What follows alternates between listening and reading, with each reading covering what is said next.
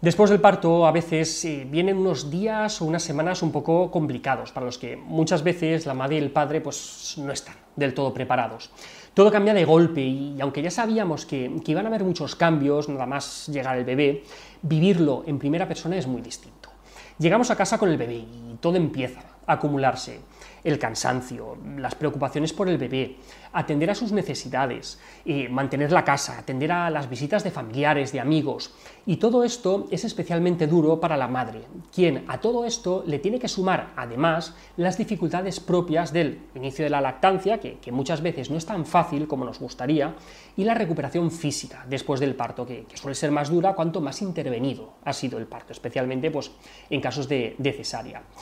¿Qué podemos hacer? ¿Cómo distinguir la tristeza posparto, la depresión posparto? Vamos a verlo. A la madre le habían dicho que este tenía que ser el momento más feliz de su vida, pero de repente empiezan a aparecer una serie de emociones que le pueden pillar por sorpresa. Empieza a sentirse triste, melancólica, incluso con dudas acerca de si tener ese bebé ha sido o no una buena idea. Se puede sentir incompetente, incapaz de darle a su hijo lo que necesita o, también incomprendida por quienes le rodean, especialmente por, su pareja. De hecho, esta incomprensión a veces es una realidad. Esto es lo que se conoce como la tristeza posparto y es algo tan frecuente que lo pueden llegar a experimentar más de tres cuartas partes de las madres recientes, por lo que lejos de ser algo extraordinario se podría considerar más bien como algo normal después del parto. De todas formas, esta tristeza posparto no requiere ningún tipo de tratamiento porque estos síntomas, aunque puedan ser muy molestos en, en un momento tan especial, tienen una intensidad leve y de manera espontánea pues suelen remitir al cabo de unas dos semanas, más o menos. Pero hay otros casos, entre un 10 y un 15% más o menos, en los que estas sensaciones no desaparecen al cabo de unas dos semanas, sino que se mantienen o incluso incrementan. En este caso ya no hablaríamos de la tristeza posparto, sino de depresión posparto. Y este sí que es un problema serio que requiere abordaje, ya que si no se interviene tiende a cronificarse. En el caso de la depresión posparto, los sentimientos de tristeza, ansiedad o, desesperación son tan elevados que pueden impedirle a la madre llevar a cabo las tareas más cotidianas. En el caso de que esta sintomatología sea intensa y, no mejore de manera espontánea en, esas dos semanas más o menos, es necesario que busquéis ayuda. Por suerte, la terapia psicológica es muy efectiva en el manejo de, esta sintomatología, especialmente la terapia cognitivo-conductual, aunque sí que es verdad que, en algunos casos pues, puede estar indicado emplear fármacos antidepresivos durante, durante algunos meses. Pero afortunadamente muchos de ellos son compatibles con, con la lactancia materna, consultadlo.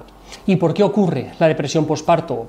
Pues es difícil encontrar una causa única, ya que probablemente se, producirá como consecuencia de una combinación de factores, tanto físicos como emocionales. Además de las molestias físicas después del parto, de, la falta de sueño el cansancio, en muchas ocasiones se habla de las alteraciones hormonales como causa de la depresión posparto y se señala como, como culpable una caída muy rápida después del parto de los estrógenos y de la progesterona. Isabel Fernández del Castillo, que es la autora del libro de, la Revolución del Nacimiento y una de las fundadoras del Parto es Nuestro, señala que lo que genéricamente se llaman alteraciones hormonales después del, parto pueden no ser casuales y pueden estar relacionadas con, un manejo demasiado agresivo del parto. De hecho, en esta misma línea hay investigaciones que, que relacionan el empleo de oxitocina sintética durante el trabajo de parto con mayores tasas de depresión posparto o trastornos de ansiedad durante el año siguiente al parto. Y estos síntomas son mayores cuanto mayor ha sido esa dosis de oxitocina sintética. Por eso es importante el manejo humanizado del parto y reducir las intervenciones médicas a las que sean en realidad necesarias. Sea como sea, la madre no es culpable de nada de lo que está sintiendo y necesita, al igual que cualquier otra madre, pero, pero en este caso un poco más, la comprensión y el apoyo de su entorno. Hay que entender como normales esta tristeza y agotamiento de los primeros días o semanas, ya que todo lo que pasa alrededor es tremendamente agotador normalizarlo, saber qué ocurre hasta un 80% de las madres ayuda a llevarlo mejor y, no sentirse un bicho raro, así como a los familiares y, amigos cercanos a entender por lo que puede estar pasando esa, madre. Y si ven que es una sintomatología, es intensa y, se prolonga más allá de, esas dos semanas, animarle a buscar ayuda para evitar que, se cronifique y que se enquiste. Y hasta aquí otra píldora de psicología. Si os ha gustado tenéis muchos más vídeos y artículos en el canal de YouTube y en albertosoler.es. Y en todas las librerías nuestro libro Hijos y Padres Felices. La semana que viene, más. Un saludo.